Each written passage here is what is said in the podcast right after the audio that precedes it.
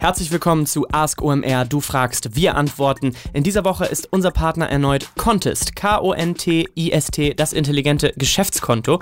Und Contest wurde von Selbstständigen für Selbstständige gegründet. Das heißt, das Gründungsteam sowie die ersten 30 Mitarbeiter waren selbst jahrelang selbstständig. Das heißt, sie wissen wirklich, wovon sie da sprechen und was sie tun.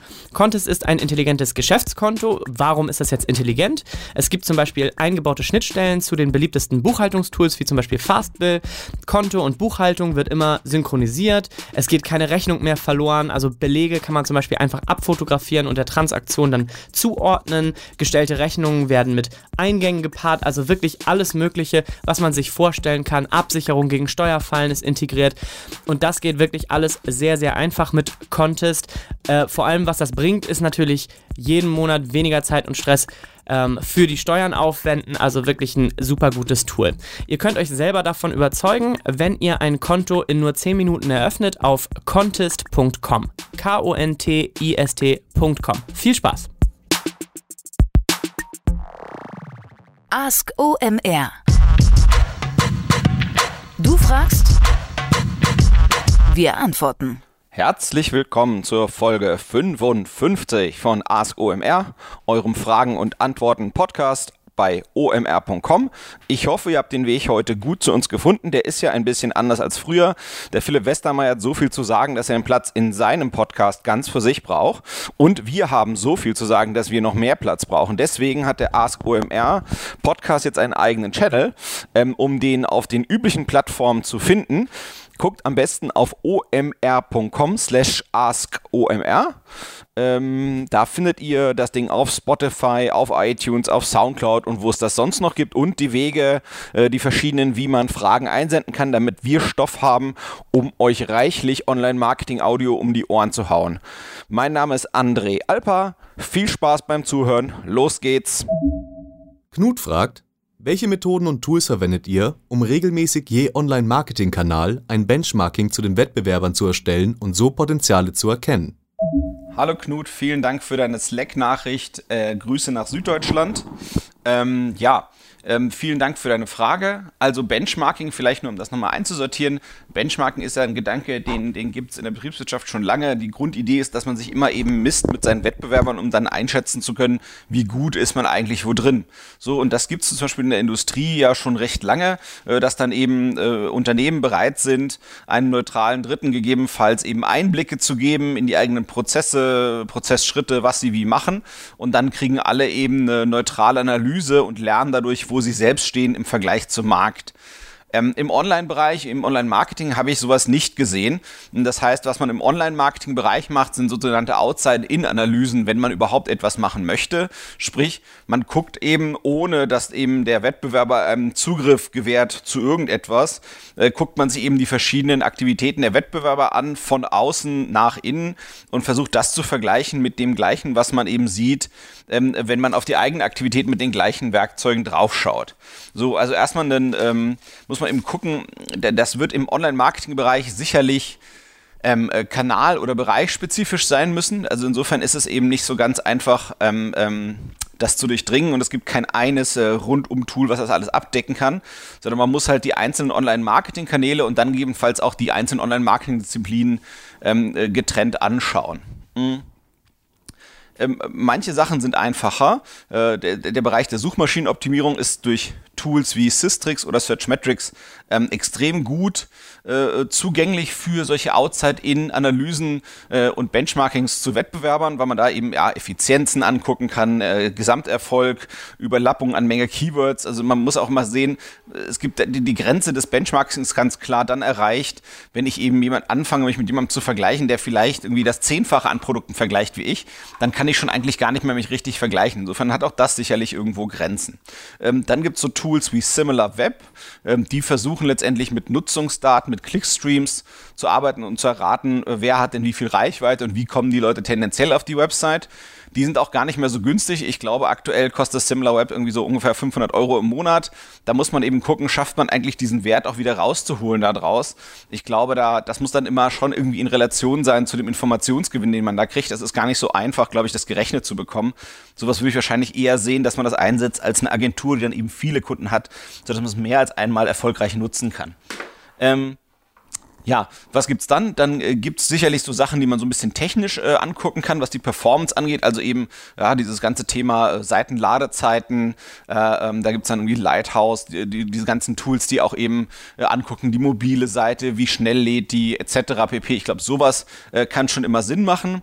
Ähm, für den Paid Search-Bereich, da würde ich mir sowas angucken wie SEMrush. Das ist eigentlich auch so ein klassisches Tool. Ähm, dann könnte man vielleicht auch noch mal ein bisschen wildern in den Gefilden der klassischen alten Mediawelt Welt, die haben ja dieses Nielsen, da gibt es auch das Nielsen Online-Panel, das ist auch irgendwie so recht teuer, finde ich, für meinen Geschmack, für die Informationstiefe, die man da kriegt. Das kostet dann irgendwie, keine Ahnung, ein paar zigtausend Euro im Jahr, ich glaube irgendwie 10 oder 20 oder so. Und da hat man dann eben auch so ein bisschen Daten so grob in der Richtung von SimilarWeb, wobei die halt eben mit so einem festen Panel in der Regel ähm, erhoben sind. Dann im Social Media Bereich gibt es sicherlich Tools, die können eben die Größe, äh, Wachstumsdynamik, äh, Nutzungsintensität von den Social Media Channels ähm, der verschiedenen äh, Wettbewerber sich anschauen, was ich was auf Instagram, auf YouTube, auf Facebook, auf Tralala. Ähm, ähm, und äh, die können sicherlich auch gucken, äh, wie häufig werden, äh, wird über Markennamen gesprochen oder über Hashtags gesprochen, die zum eigenen Unternehmen bzw. zu Wettbewerbsunternehmen ähm, äh, äh, ja, dazu zu rechnen sind.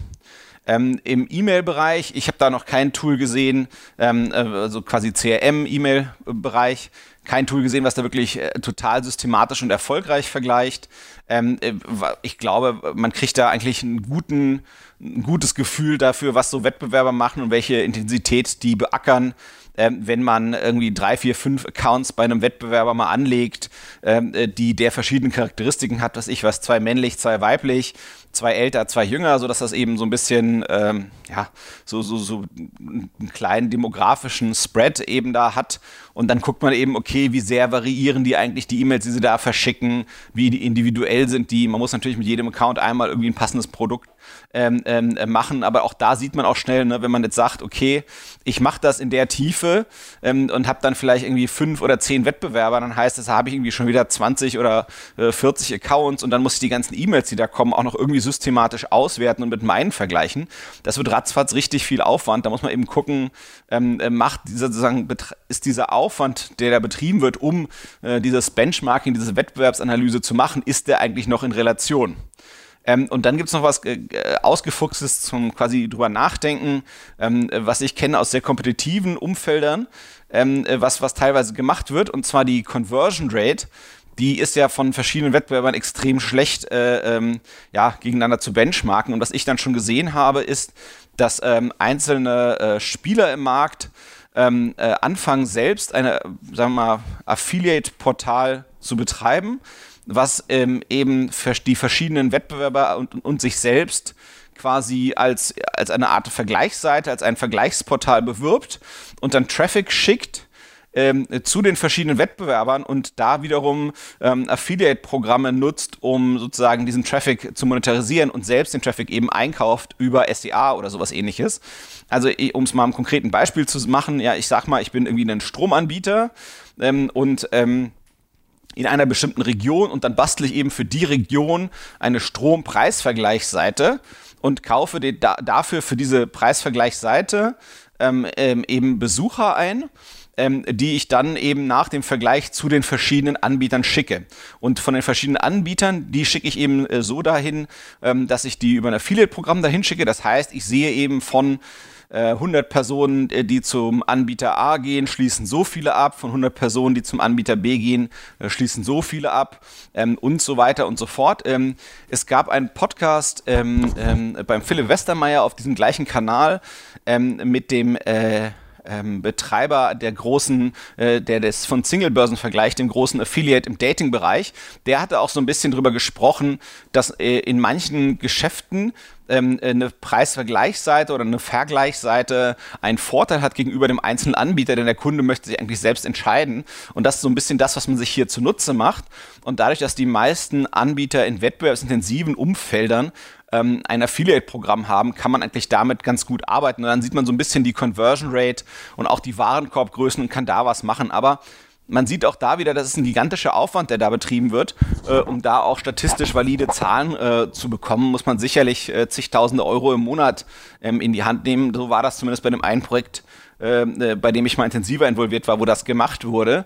Ähm, äh, und um, letztendlich die Wettbewerber wollen das ja auch nicht. Das heißt, das muss halt irgendwie äh, entsprechend nicht ganz so eindeutig sein, was da passiert ist. Sonst wird man natürlich ratzfatz aus deren Affiliate-Programm rausgeschmissen. Ähm, sowas macht nur Sinn, wenn man sich wirklich ähm, in der A großen und B wettbewerbsintensiven Branche bewegt und einem dieser Informationsvorteil, den man dadurch den äh, bekommt, äh, den, durch diesen Aufwand, den man betreibt, wenn der es wirklich wert ist. So, dann, dann macht das natürlich Sinn und das ist dann sozusagen was, was sehr fortgeschrittenes, ausgefuchstes, ähm, was dann eben Insights bieten kann, die man sonst eigentlich nicht so hat. Ich hoffe, es hilft weiter, Knut, und es rockt bei euch weiterhin.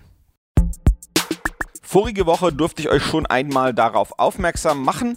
Am 5. April diesen Jahres gibt es den ganzen Tag verdammt gute Workshops und Vorträge zum Thema CRM. CRM wie Customer Relationship Management, also Bestandskundenmarketing, Marketing zu Kunden, zu denen ich schon mal irgendwo Kontakt hatte. Also alles, was ins Bestand Bereich Remarketing äh, reinfällt, was dann eben Upselling ist, Cross-Selling, ähm, und eben dann Bestandskundenkommunikation, wo ja bekanntlich die wirkliche Goldgrube im Online-Marketing sein soll. Das heißt, egal woher ich die äh, Leute auf meine Seite gelockt habe und für meine Angebote interessiert habe, mit dem CRM gucke ich, dass ich mit den Bestandskunden immer mehr verdiene, damit ich mir immer mehr leisten kann, was ich dann gegebenenfalls wieder in meine Kundenakquise stecke.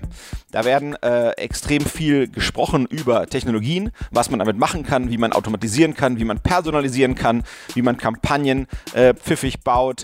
Ähm, es gibt reichlich Case Studies aus der Praxis, sodass man wirklich äh, gucken kann, was haben die gemacht und wie kann ich das auf meinen Kram übertragen. Mit dabei werden sein der Philipp Westermeier von OMR als Referent, der Florian Heinemann äh, als Referent, Referenten der Unternehmen Fink 3, Agentur Echte Liebe, Axel Springer und viele, viele weitere. Dahinter, äh, hinter dem Event stecken die Unternehmen CrossEngage, Mailjet, Optilize, Turbo und WebTrack, also wirklich äh, Unternehmen, die sich auskennen mit dem Thema. Insofern dringend mal vorbeischauen bei Heroes of CRM. Und zwar, das Ganze ist zu finden auf heroesofcrm.com.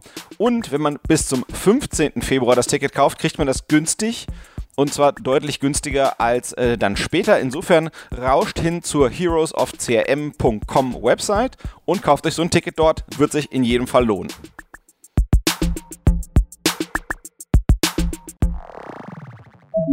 Alex fragt uns via WhatsApp, wie sind die Best Practices für Fashion-Hersteller auf Amazon im Seller-Programm? Besonders wenn die Kollektionen kurzlebig sind und das Performance-Ranking sich langsam aufbaut, wird es wohl schwer, einzelne Produkte hoch zu optimieren.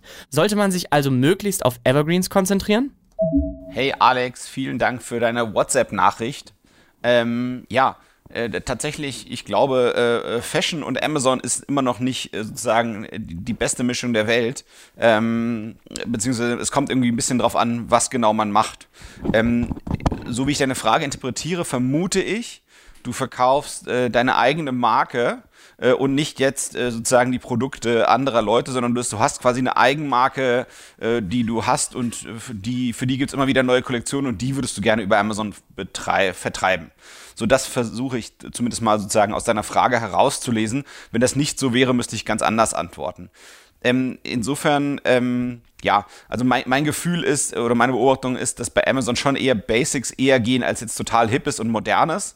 Ähm, das heißt, wenn du auch mit Evergreens arbeiten kannst und das im Rahmen deiner Strategie ist, dann würde ich darauf in Bezug auf Amazon wahrscheinlich vor allem äh, ja, bevorzugt Wert legen. Ähm, ich habe einen Gedanken, aber ich bin mir nicht ganz sicher, äh, wie sauber der ist.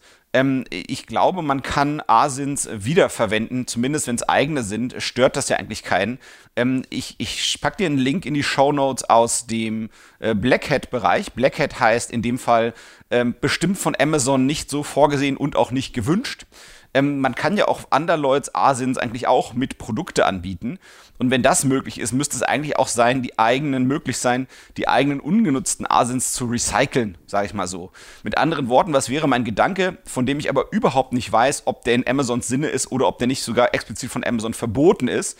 Und dann müsstest du dir wirklich angucken, ähm, was sind die möglichen Bestrafungen von Amazon dafür, falls das tatsächlich nicht erlaubt ist von Amazon aus. Aber ich nehme mal an, Du hast in einer Saison eine Pailletten-Jeans gehabt oder was auch immer. Und in der nächsten Saison hast du wieder eine Pailletten-Jeans. Die ist aber anderes Bild, andere Beschreibung. Dann könntest du ja die theoretisch unter der gleichen äh, A-Sinn, also dieser Identifikationsnummer, über die Amazon eigentlich weiß, welches Produkt welches ist, auch wieder laufen lassen, weil das alte Produkt wird ja in dem Sinne gar nicht mehr ins Angebot kommen. Ähm, und die Historie, die sagen wir mal Erfolgshistorie eines Produkts, die ist bei Amazon eigentlich immer äh, mit so einer ASIN verbunden, eben mit einem konkreten Produkt. Aber mein Gefühl wäre, das wäre eine Taktik oder ein Hack aus dem eher äh, dunkelgrauen oder schwarzen Bereich. Äh, müsste man eben gucken, ob das geht, ob das erlaubt ist, beziehungsweise ob man das Risiko des äh, vielleicht Erlaubten eigentlich so tragen möchte. Ähm, Tatsächlich würde ich aber, wenn ich über Amazon und Fashion nachdenke und die Möglichkeit habe, sagen mal, Evergreens zu produzieren, also Produkte, die eigentlich immer aktuell sind und immer spannend sind und immer attraktiv sind für die Leute, dann wäre wahrscheinlich das meine, meine dominante Strategie, wenn ich da glaube, irgendwie sozusagen ja, mich durchkämpfen zu können. Ähm, denn die Plattform Amazon als solche, die honoriert äh, Hero-Produkte, wie man so schön sagt, also Produkte, die wirklich ja, in ihrer Kategorie das Beste ist, was man suchen, äh, finden kann. Das heißt, ich fange mal ganz blöd an mit einem einfachen weißen T-Shirt. Ähm, das wird wahrscheinlich immer aktuell sein, dafür wird es immer Bedarf geben und das werde ich wahrscheinlich immer anbieten können. So, dann wird das Problem sein, eben wenn ich ein weißes T-Shirt bei Amazon anbieten möchte, dass ich wahrscheinlich einer von 6458 äh, Leuten bin, die dieses weiße T-Shirt anbieten. Und dann muss man sich eben die Platte machen, wie schaffe ich eigentlich äh, genügend Lärm um mein äh, immergrünes äh, äh, Heldenprodukt, als dass ich mit diesem tatsächlich schaffe, innerhalb der Kategorie, wo es darum kämpft, äh, vorne zu sein, äh, äh, ja, äh, schafft zu gewinnen. Ähm, und dann muss man eben kreativ sein, ja. Das heißt, wenn ich ähm, wenn ich ein weißes T-Shirt verkaufe, vielleicht mache ich dann über Social Media irgendwie, versuche ich irgendeinen Hype zu machen äh, mit, äh, wie weiß ich was, Wett-T-Shirt-Contests mit Männern oder so oder mit Hunden oder mit, äh, was ich was, Möbelstücken oder so.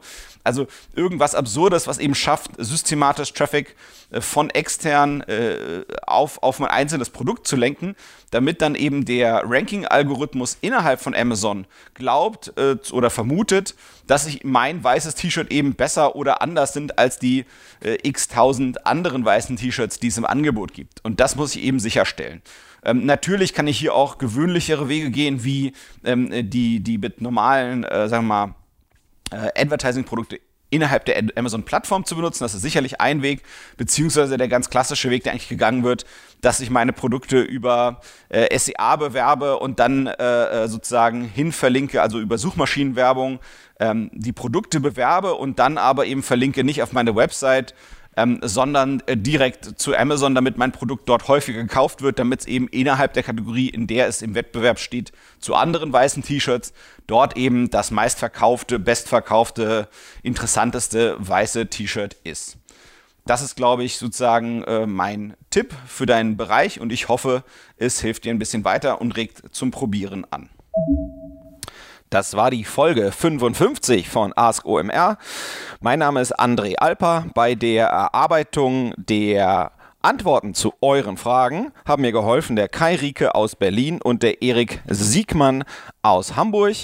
Bitte schickt uns neue Fragen, eure Fragen, eure Gedanken, eure Unsicherheiten, Dinge, wozu ihr denkt, dass wir vielleicht ein paar bereichernde Be Gedanken beitragen können. Das könnt ihr machen über E-Mail, über WhatsApp, als WhatsApp-Sprachnachricht, über Slack oder was euch sonst noch so einfällt. Brieftauben bitte auf meinem hinteren Balkon landen lassen. Ansonsten bis bald auf Ask OMR, euer André Alpa. Bis bald. Ciao.